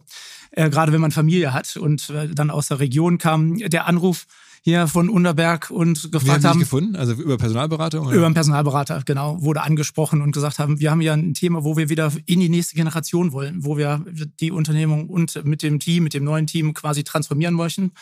Und ehrlicherweise mag ich Herausforderungen und äh, habe dann auch die Familie kennengelernt, habe den Aufsichtsrat kennengelernt und die jetzt den Vorstandskollegen und habe gesagt, okay, wenn wir es wirklich alle ernst meinen, dann bin ich dabei. Okay. Und dann ist es hier schon auch, sagen wir mal, eine sehr historische Firma, muss man sagen. Es ist, hat auch hier so ein bisschen musealen Charakter in Teilen. Ja. Ähm, das hat dich angespornt ja angespornt, aber auch mit der Perspektive, ähm, dass es wirklich jetzt nach vorne geht und dass man was wieder, ähm, sag ich mal, ergänzen möchte, dass man wirklich transformieren möchte. Das war wirklich das Wichtigste für mich in den Gesprächen zu sehen, dass es glaubhaft ist, dass man sagt, wir möchten auch jetzt neue Wege gehen. Natürlich immer verbunden mit der Tradition, also die Anknüpfung zur DNA von Unterberg darf nicht verloren gehen, aber dass wir sagen, wir möchten jetzt neue Sachen probieren. Hattest du denn früher schon mal ab und zu einen Unterberg getrunken? Äh, tatsächlich nicht. An, an dem Abend vor meinem Kennenlernen mit Emil Unterberg und äh, der Familie habe ich meinen ersten Unterberg probiert, weil ich gesagt habe, nachher fragt er mich. okay, okay. Und dann war das für dich irgendwie erstmal, wie kommt man hier rein? Also du guckst dir das dann an, guckst dir die Zahlen an, fährst zu den wichtigsten Kunden, äh, triffst die Mitarbeiter, also es dauert so ein paar Monate und dann ist man nochmal dran. Ja, absolut. Und ich glaube schon, natürlich, man versucht auch die Kollegen zu sprechen und man ist ja auf einer Entdeckungsreise. Ja, also selbst heute, äh, wenn ich bei einer Führung dabei bin, äh, lerne ich immer noch Sachen dazu, weil es halt äh, die, die Geschichte halt über 177 Jahre ist. Ähm, und ich glaube, als ich beispielsweise hier äh, gesucht habe über die, über die Firma, hat man noch gar nicht so viel gefunden, weil es, wir waren noch gar nicht so öffentlich. Und das war, versuche ich jetzt beispielsweise wegen Employer Branding auch, dass man jetzt viel mehr findet. Ähm, das heißt eigentlich, was wirklich ähm, mit den Menschen sprechen, einfach zuhören ähm, und oft ist es auch so, dass viele Ideen eigentlich im Unternehmen sind. Und dann ging es eigentlich dazu, hier mit meinem Vorstandskollegen jetzt wirklich ein Team zu formen, mit der Familie in Dialog und mit dem Aufsichtsrat zu sprechen und zu sagen, eigentlich wollen wir uns doch jetzt auf eine Reise begeben. Und die haben wir gestartet. Und was glaubst du, ist mit so einer Firma möglich? Also du bist gekommen, da war der Umsatz bei 120 oder sowas? 116, ja. 116. Jetzt hast du schon mal in Entwicklung auf 145, also ist ja schon in den letzten drei Jahren, also in einem schwierigen Markt, der durchaus auch, ich glaube, da war ja noch Corona mit dabei, also äh, Gastro geschlossen und so. Also stell mir vor, dass das schon echt challenging war, aber ganz gute Entwicklung. Wie hast du das erstmal gedreht? Ja, ich glaube, wir haben zusammen einfach geguckt, was wir machen müssen. Und eins war uns auch bewusst, dass wir jetzt einfach wieder in die Marken und Kernmarken investieren müssen. Also ich, als ich beispielsweise hier war, relativ am Anfang haben wir schon eine Grundsatzstrategie gehabt, ähm, aber wir hatten noch sehr viele Einzelprojekte. Und man kann nicht 40 Einzelprojekte bewertigen, gerade nicht als kleinen Mittelständler. Das heißt, wir haben die einfach priorisiert und ein Thema, was wir daraus dann genommen haben, ist beispielsweise wirklich die Kernmarken Unterberg und Achsach zu positionieren. Und das heißt auch investieren. Das heißt, wir sind wirklich in Vorleistung gegangen mit der Familie. Und wenn man investiert, was, also was macht man da genau? Woran investiert man dann? Genau, also wir haben, sag ich mal, im äh, Marketing-Invest haben wir deutlich gesteigert. Also wir haben fast jetzt doppelt so hohe Marketing-Invest wie vor drei Jahren. Ähm, wir haben äh, einfach auch investiert in Leute. Ähm, also viele Leute im Führungskreis auch, wo wir die Kompetenzen brauchen, einfach ergänzt. Beispielsweise im Brandmanagement, äh, im Finanzbereich, aber auch in der Produktionsleitung, die wir jetzt neu eingestellt haben. Also across the board haben wir versucht, das Gute zu bewahren vom Team her, also die erfahrenen, guten Leute zu behalten, aber auch neue Leute an Bord zu bringen. Weil das im Endeffekt, wenn man über eine Transformation spricht, über Marken, dann spricht man auch von Unternehmenskultur und auf dem Weg sind wir noch. Und wo, wo investiert man, also wo macht man Marketing für Unterberg? Also wo holt man die Leute ab? Also es ist im Endeffekt, wir haben ja angefangen mit einem neuen Konzept. Ja, also das heißt, wir haben dort äh, mit einer Marketingagentur gesprochen und haben gesagt, eigentlich, wie können wir eigentlich ein Konzept erarbeiten, was äh, passend zur Historie, ähm, aber ganzheitlich ist. Das heißt, dass wir sprechen über mal eine Verpackung, wir sprechen aber, äh, gehen wir auf sozialen Medien. Als ich ankam, hatten wir keinen Webshop für Unterberg. Ganz trivial. Bringt ja heute viel äh, Geld? Nein. Aber ist er ein Marketing-Tool? Ja. Hatten wir Social-Media-Aktivitäten? Nein. Heute, äh, sag ich mal, sind wir sogar bei dir, beim OMR. Und das ist bewusst gewählt, wo wir sagen, wir bauen wie so ein Puzzleteil. Wir Puzzle für Puzzleteil ergänzen wir eigentlich, um irgendwann weiter zu wachsen. Aber ich hätte die Frau Unterberg schon gefragt, so die Idee mit so Testimonials zu arbeiten, die so ganz stark für die Marke stehen, so George Clooney-artig. Ja, ich glaube, wir müssen differenzieren. Ähm, äh, für welche Marke sprechen wir? Also wenn wir sagen hier Unterberg, ich glaube, wir haben genug Testimonials. Wir kennen viele prominente Influencer und so weiter, die Unterberg mögen. Aber wir wollen trotzdem unsere DNA dort weitergehen. Offener äh, bin ich und wir sind auch da im, im, Dialog immer, wenn wir sagen, wir haben andere Produkte. Wir haben 30, 40 Marken, eigene Marken und dort entweder ich, zukünftig, zukünftig könnte morgen sein, zukünftig könnte in drei Jahren sein, über Co-Creation nachzudenken, wo wir dann wirklich mal was Spezifisches machen. Ich glaube, die, da sind wir mittlerweile an einem Punkt, wo wir offen sind, darüber zu sprechen. Okay. Wie viel von dem Umsatz ist denn Unterberg und wie viel ist das andere? Also ich sag mal, ich war beim CFO-Meeting vom Handelsblatt äh, vor, äh, im Sommer letzten Jahres und da habe ich die Frage auch gestellt. Und äh, am liebsten würde ich die Frage zurückgeben, damit du erstmal eine Einschätzung selbst machst. Also ich würde sagen, das 150 Millionen Umsatz hätte ich jetzt getippt, 80, 90 Millionen Unterberg, Rest ist äh, andere Marken das ist gut, dass du so tippst, ähm, weil das zeigt eigentlich, dass wir da noch sehr viel Unterberg-Potenzial haben. Nein, wir sind tatsächlich deutlich breiter aufgestellt. Also Unterberg ist da vom, vom Umsatz her unter 25 Prozent, ja, weil wir halt viele eigene Marken haben und dann noch die Prinzipalmarken. Also, also eigene Marken heißt dann, was ist das nächstgrößte? Asbach oder? Asbach, dann gehört uns noch Pitu, also der brasilianische Cachaça. Das ist etwas, was die meisten Leute auch nicht äh, wirklich wissen. Und mal bei der Marke bleibend, äh, bei dem haben wir über 80 Prozent Marktanteil in Deutschland. Aber, es, aber alle Marken sind natürlich auch schon so ein bisschen jetzt länger dabei, sagen wir mal. Das, ist jetzt, das sind jetzt alles Marken, die jetzt schon also das schönes Historie haben, also auch so retro irgendwie sein können. Aber wenn man nicht aufpasst, dann ist es halt nicht retro, dann ist es halt auch einfach alt. Das ist halt ein ganz schmaler Grad. Ja, ja aber ich glaube, auch da muss man differenzieren. Wir haben Unterberg und Asbach wo ich glaube, da ist mehr Historie. Insofern ist der Modernisierungsbedarf auch höher dort. Das ist das, wo wir da tatsächlich jetzt wie OMR oder wie bei ähm, Asbach auch mit Perukaville zusammenarbeiten und dort beispielsweise ähm, auch Asbach sucht Deutschlands besten Partykeller, auch ganz neue Formate machen, weil nachdem wir die Marke in einem ersten Schritt erstmal wieder in die Neuzeit gebracht haben, von Markenbild, von der Kommunikation her und so weiter. Auf der anderen Seite sowas wie P2 ist halt nach wie vor eine moderne Marke, die einen anderen Marken- und Kommunikationswert wird. Also relativ konkret, dort sind wir über Innovationen, die immer wieder da waren, sogenannte Ready-to-Drinks, also die Dosen, wir waren der erste Ready-to-Drink quasi Calpirinia in der Dose. Ähm, und mittlerweile zählen die Dosen ungefähr fast der heftigen Anteil vom Absatz bei P2, weil die sich so gut entwickeln und dadurch erfahren wir eine Modernisierung. Also P2 gibt es länger, aber P2 ist nicht jetzt vergleichbar wie mit Asbach oder Unerberg. Ähm, und wo kann man da jetzt hin mit so einem Familienunternehmen? Also ich werde ich glaube, man kann es auch nachlesen, bei, bei 145 Millionen Umsatz bleiben ungefähr so 10, 11 Millionen EBITDA hängen, also man hat einen gewissen Cashflow, kann investieren, äh, wenn die Familie das so möchte. Ähm, was kann man daraus bauen? Also ich glaube schon, dass wir noch deutliches Potenzial haben. Ja, soll ich jetzt sagen, wir können es verdoppeln von hier? Glaube ich persönlich dran. Ja, dann unterhalten wir uns über die Zeit und so weiter. Ähm, aber da bin ich dann doch ab und zu auch noch manchmal ein bisschen zahlenaffin. Ähm, und äh, insofern glaube ich, wenn wir sagen, ein, als mittelfristiges Ziel in den nächsten Jahren zu 175 bis 200 Millionen zu kommen in den nächsten drei bis fünf Jahren, ist durchaus realistisch. Wir investieren so viel in die Marken und wir werden den Weg auch weitergehen. Und da bin ich der Familie und genauso wie mit meinem Kollegen dankbar, dass wir dort investieren können, weil neben dem Marketing Deswegen werden wir auch die Internationalisierung weiter vorantreiben. Also gerade solche Themen wie USA oder die Nordics, wo wir sehr stark sind, werden wir auch weiter versuchen auszubauen. Und da gibt es noch ganz andere Regionen, die wir uns momentan auch ansehen. Wie ist denn so der typische Kunde des Unternehmens? Also sagen wir, ist mir schon klar, auf den einzelnen Produkten unterschiedlich, aber so im Schnitt ähm, äh, schon jetzt nicht mehr 20, oder? Genau, es ist, du sagst es ja richtig. Also im Endeffekt hängt es von der Marke ab. Ja? Und äh, nicht nur von der Marke, sondern es hängt dann auch von der Region ab. Also in Deutschland mag der Unterberg-Trinker irgendwo äh, eher 50 plus sein. In den USA sind wir um die 40 weil es eine ganz andere Szene ist. In den USA ist beispielsweise mehr in der Craft Beer Szene.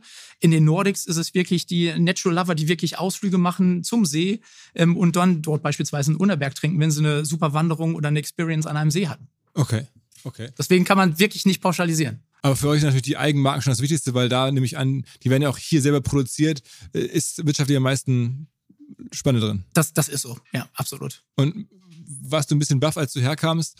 Ähm, die Frau Unterberg hat mir erzählt, wie hier produziert wird. Also das, das sozusagen das Geheimnis in dem Unterberg kennen, glaube ich, fünf Personen aktuell, die noch lebendig sind ähm, und die das auch selber sozusagen produzieren ähm, und dann die ja, Produkte werden dann weiterverarbeitet und dann in, in Masse äh, ja, abgefüllt und so. Aber das klingt ja erstmal schon, wenn man jetzt so eine große Skalierung gewohnt ist, ein bisschen abenteuerlich. Ja, das ist so. Also es gibt viele Sachen, wo man wirklich sagt, da kommt die Dynamik eines Familienunternehmens, wo man sagt, jetzt können wir direkt morgen entscheiden. Super. Ja, und auf der anderen Seite sieht man dann Themen, wo man denkt so, ist das jetzt wirklich so? Ja?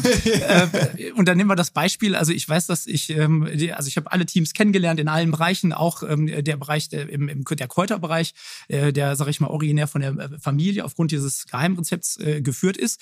Und habe ich gesagt, okay, den Bereich möchte ich auch mal kennenlernen und sehen. Und dann war gesagt, nee, glaube ich nicht.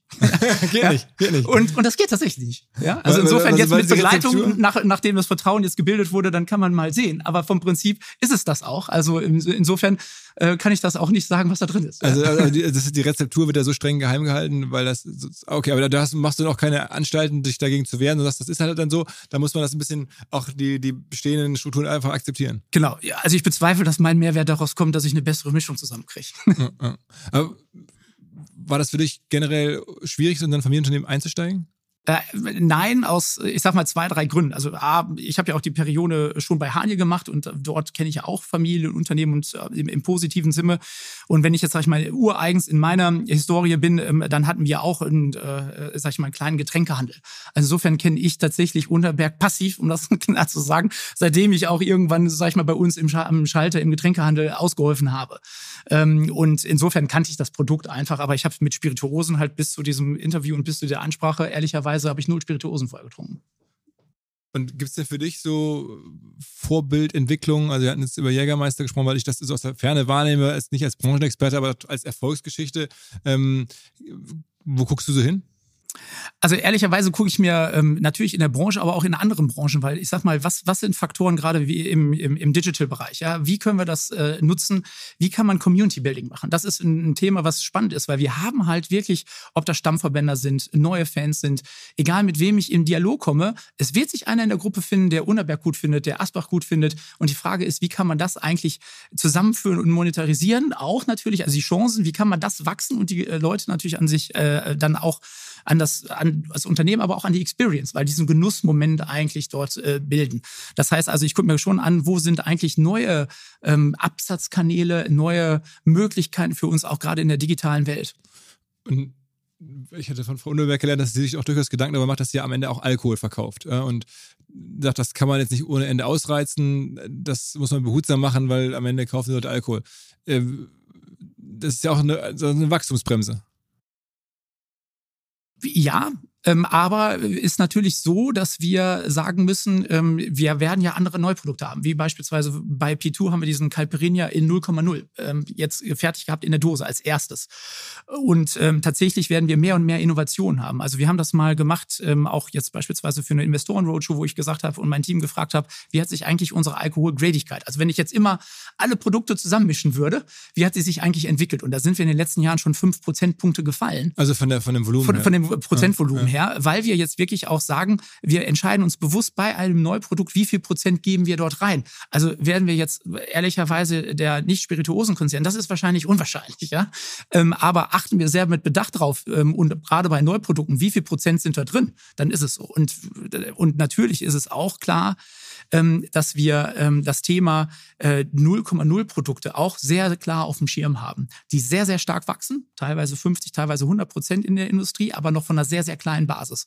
Und ähm, also dank, äh, sage ich mal, des Teams beobachten wir den Markt sehr, sehr genau, um dort agieren zu können. Wie viel ist denn bei euch im Geschäft oder deiner jetzt ersten Erfahrung nach Wertschöpfung aus dem Produkt selber und am Ende aus dem Marketing? Also ich glaube, beides muss einfach zusammenspielen, weil am Ende des Tages muss ein Produkt, eine Marke, ein Markenversprechen muss eine bestimmte Qualität haben. Also das heißt, ähm, ich kann nicht über eine Marke in der Werbung sprechen, ähm, wenn ich nicht eine Qualität habe, wenn ich nicht eine Historie habe, weil wir gerade diese Historie haben, können wir da authentisch drüber sprechen. Ähm, insofern würde ich jetzt nicht sagen, wie ist die Gewichtung, was ist deutlich wichtiger, aber es muss einfach gut zusammenpassen. Und deswegen ist es für uns gerade bei Neuprodukten immer wichtig, wo, was passt zu uns. Es gibt auch Sachen, wo wir sagen, das passt weil es eigentlich 0,0 Produkt ist, aber geschmacklich erfüllt das gar nicht unseren Anspruch. Hast du das verfolgt? Es gibt dieses amerikanische Wasser, also Wasser, Liquid Death. Ähm, äh, da ist aus dem Nichts eine Wasserfirma entstanden, die jetzt, ich glaube, eine, fast eine Milliarde wert ist macht 800 Millionen Umsatz mit Wasser, mit extrem aggressivem, edgy Marketing. Also dann, wenn ich das sehe, dann denke ich mir, okay, es ist Wasser. Das heißt, das Produkt, das Produkt kann gar nicht so wichtig sein. Ähm, das, das, haben ja da in den USA viele. Ähm, aber das Marketing ist alles. Und mit diesem Marketing haben sie eine Story geschrieben. Also wenn ich das sehe, dann denkt man doch, die Wertschöpfung ist 80, 90 Prozent Marketing. Ja, aber dem widerspreche ich, weil ich glaube, die Frage ist, wie ist das Geschäftsmodell angelegt? Ist das jetzt wirklich dann ein Hype und geht das dementsprechend schnell runter? Oder ist es wirklich nachhaltig? Und ich glaube, wenn es nachhaltig ist, dann muss dort auch eine bestimmte Qualitätsproposition im Produkt selbst sein. Ja, und das ist, glaube ich, wirklich elementar. Und die Diskussion, dass hier auch, sagen wir mal, Investitionen von außen in die Firma reinkommen, die ist ja eh ausgeschlossen, habe ich gelernt. Da, da, hast du auch keine Chance. Also, dass man sagt, wir könnten noch viel schneller wachsen, wenn ihr fremde Geldgeber dazu kämen, das, das ist ja. Das, also, das sind Sachen, die äh, werden mit der Familie diskutiert. Ähm, ich sag mal, äh, wenn ich jetzt zusätzlich 10 Millionen hätte, wir haben schon gute Ideen, aber wir müssen halt, wir werden immer das priorisieren mit dem Geld, was wir haben. Insofern ist das, glaube ich, sehr wichtig. Okay, also da gibt es auch einen klaren Standpunkt der Familie, dass das passiert nicht. Ja? Also die Familie bleibt, oder das Unternehmen bleibt eine Familienhand sozusagen. Insofern, das ist Familienunternehmen, absolut. Was für einem Horizont macht man das? Also wenn man jetzt herkommt, ähm, ist das dann für dich so 15, 20 Jahre? Aber hier ist ja schon eine Firma, wo ja auf Historie auch viel Wert gelegt wird. Also ich, es gibt hier Porträts im Keller, ähm, wo, wo, dann deine Vorgänger gemalt wurden, so ungefähr. Ja, also ich, ich glaube tatsächlich, ich meine, wir haben ja äh, heute äh, Kollegen hier, die sind ganz frisch dabei, weil wir das Team äh, renewed haben. Wir haben Kollegen, wo Jubiläum von 40 Jahren. Also insofern ist alles tatsächlich möglich und das finde ich auch super und das leben wir auch als äh, ähm, als Familienunternehmen. Und ich glaube hier für die Kollegen, ähm, wenn wir hier wirklich diese Transformation schaffen, dann haben wir eine, eine gute und lange Zukunft. Und ich glaube, das ist das Wichtigste, dass man da wirklich gestalten kann. Aber du könntest dir auch dann vorstellen, das auch wirklich langfristig zu machen, am Ende, offensichtlich. Absolut. Ja.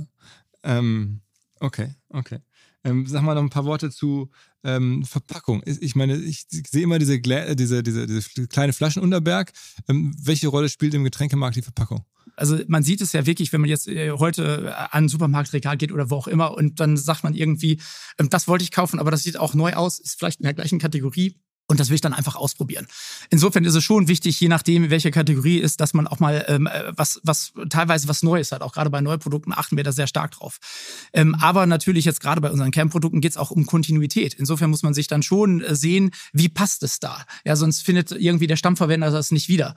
Ähm, aber ich, äh, bei uns ist das Thema Ausstattung äh, wirklich essentiell. Also Ausbau ist, weil Verpackung ist halt, bei Unterberg gibt es eine Verpackung, bei Asbach gibt es keine Verpackung. Da ist halt die Glasflasche mit Etikett, ähm, ist die sie bedruckt oder nicht, ist sie äh, gesleeved oder nicht. Das sind halt wirklich wichtige Merkmale. Ich meine, es ist ja bei euch auch ein bisschen so schon, schon irgendwo Kult oder irgendwo auch verrückt, dass alle Flaschen so mit so braunem Papier umwickelt sind. Das ist ja irgendwie Teil, des, Teil der Marke, ne? Äh, absolut. Und ähm, also das, das, das finde ich das Schöne. Ich, ich nehme mir immer noch das Recht raus, jede Frage zu stellen. Ja?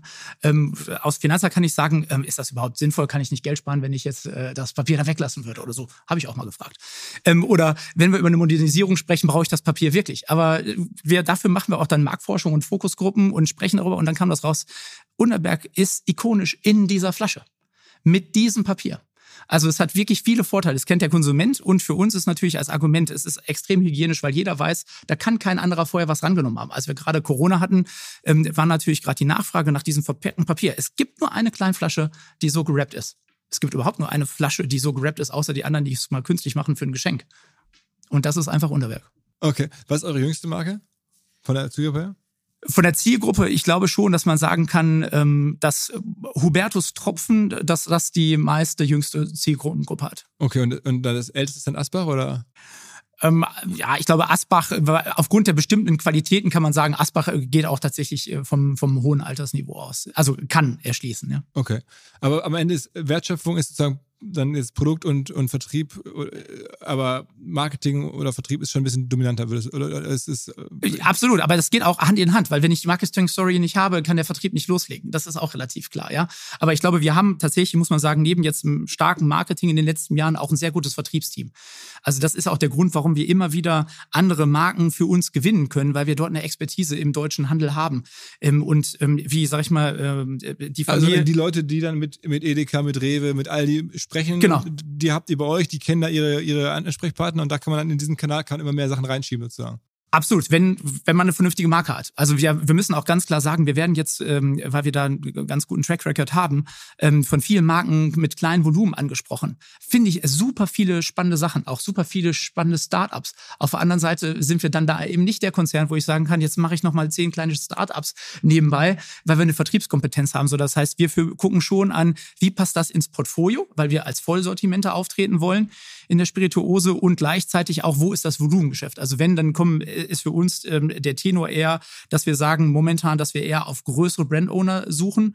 Ähm, aber wenn wir was ganz, ganz Spannendes finden in einem Startup, dann sind wir auch im Dialog, was äh, kann das auch was sein, was wir zusammen entwickeln. Aber wenn jetzt jemand sozusagen eine Alkoholmarke hat, sozusagen, die jetzt schon ein bisschen Patina oder Tradition hat ähm, und sucht nach einem neuen Vertrieb, dann darf er sich bei euch melden. Gibt es in Deutschland, wie viel, wie viel würdest du schätzen, Alkoholiker, Familien äh, gibt es so in der Form. Also man weiß ja, bei Automobilkonzernen gibt es irgendwie fünf oder so. Oder bei, ähm, weiß ich nicht, bei äh, Werbeagenturen gibt es irgendwie zehn große. Oder also wie viel, wie viel, sagen wir mal, jetzt 20, 30 Millionen Umsatz plus ähm, Alkoholfirmen gibt's? Ja, also ich glaube, mit dem 20, 30 Millionen, das schränkt dann schon noch ein bisschen ein, ja. Aber ich sag mal, wenn dann am Ende äh, äh trotzdem um die 30 sind, das mag so sein. Ich glaube, was man einfach unterschätzt, dass ähm, sehr viele in der Spirituose, es gibt sehr, sehr viele Familienunternehmen, in dem Bereich. Ähm, ähm, und es gibt viele, halt auch viele kleine, also noch viel, viel kleiner als der Betrag, den du gerade gesagt hast.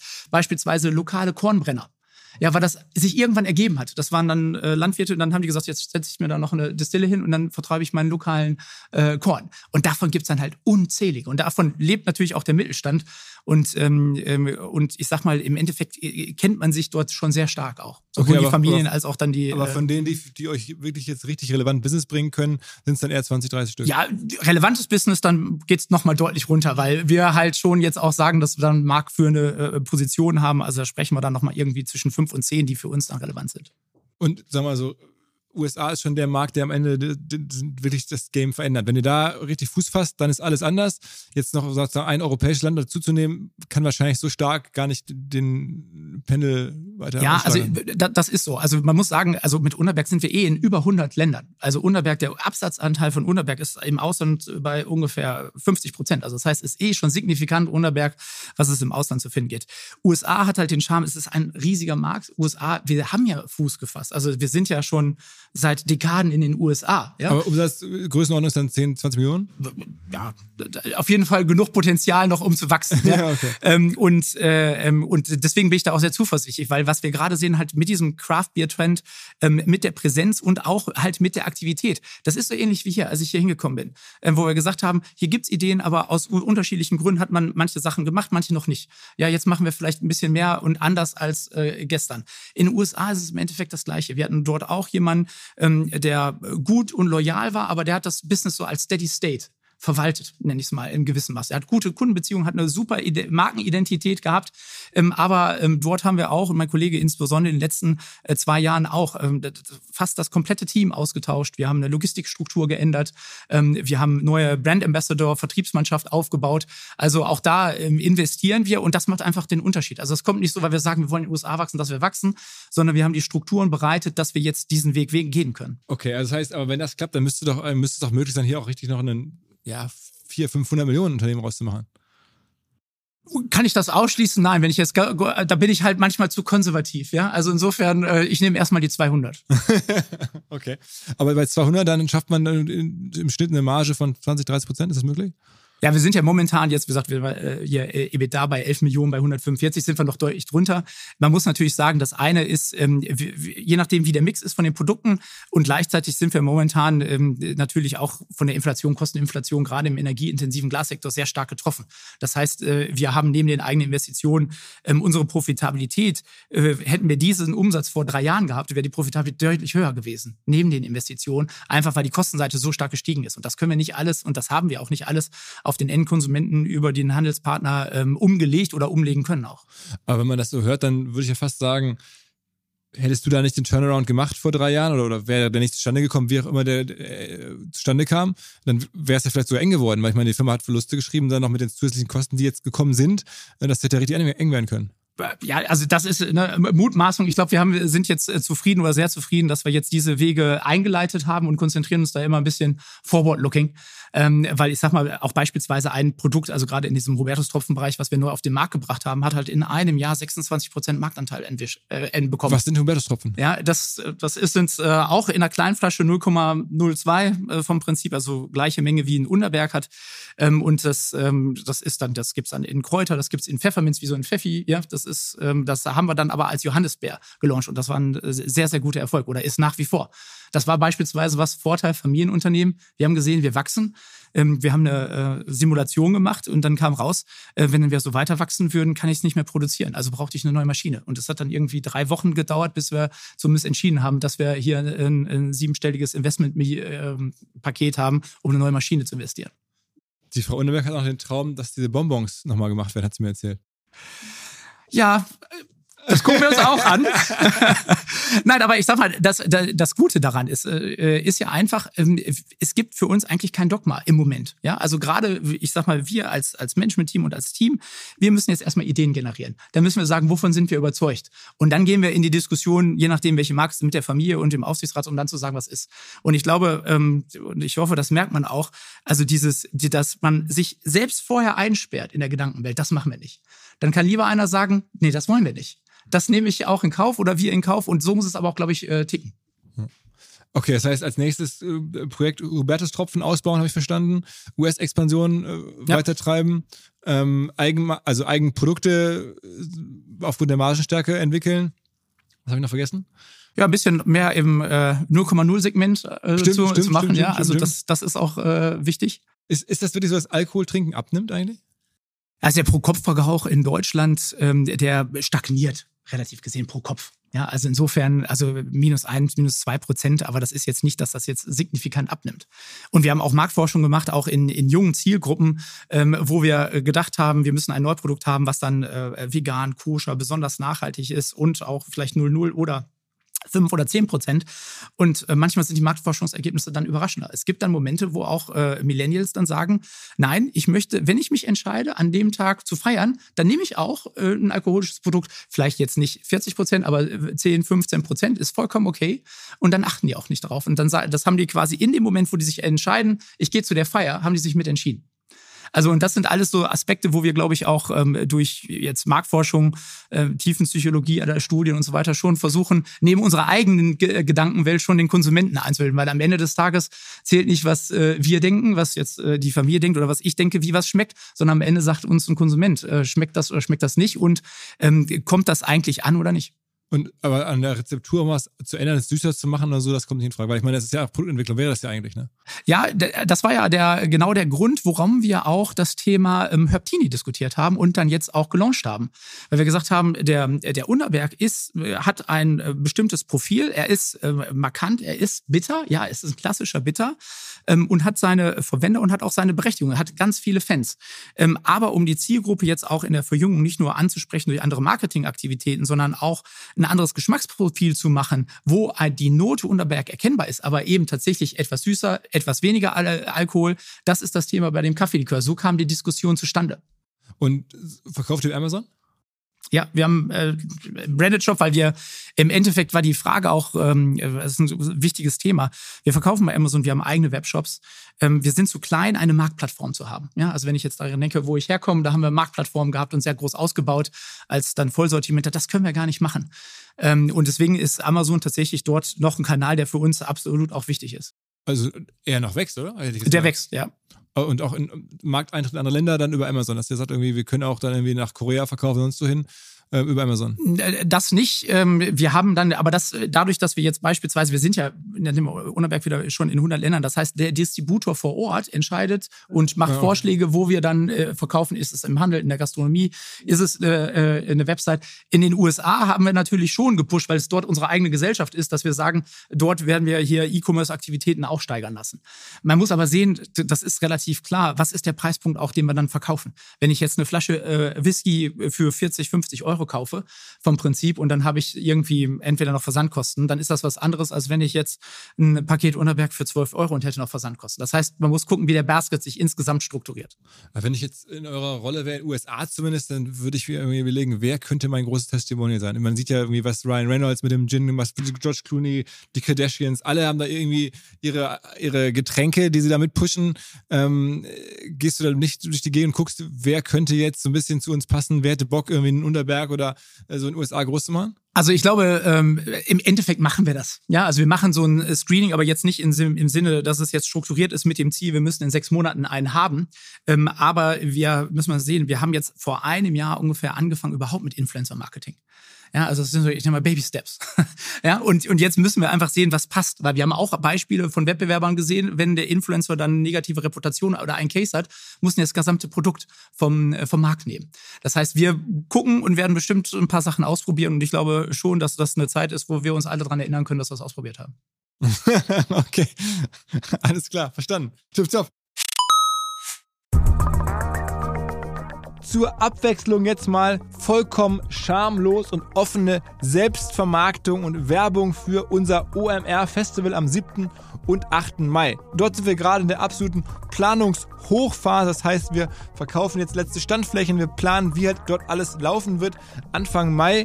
Und weil das so ist und weil wir noch einige Flächen und Möglichkeiten, Masterclasses, Präsenzen frei haben, wollte ich nochmal dazu aufrufen, sich da bitte zu melden, wer noch nach neuen Kunden, nach neuen Leads sucht, wer eine Plattform sucht, um seine Brand transparenter und sichtbarer zu machen, wer in irgendeiner Form nach Nachwuchs, nach Talenten sucht. All das können wir ermöglichen. Ihr könnt bei uns gesehen werden, ihr könnt bei uns wirklich wachsen, aber halt nur jetzt in diesen Tagen, denn irgendwann müssen wir dort die Bücher schließen, weil die Planungszyklen Richtung Mai dann zu kurz werden und vielleicht auch, weil einfach alles verkauft ist.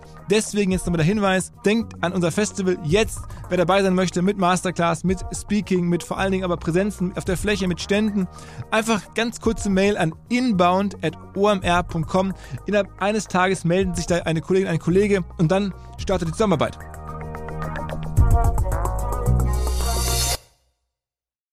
Zurück zum Podcast.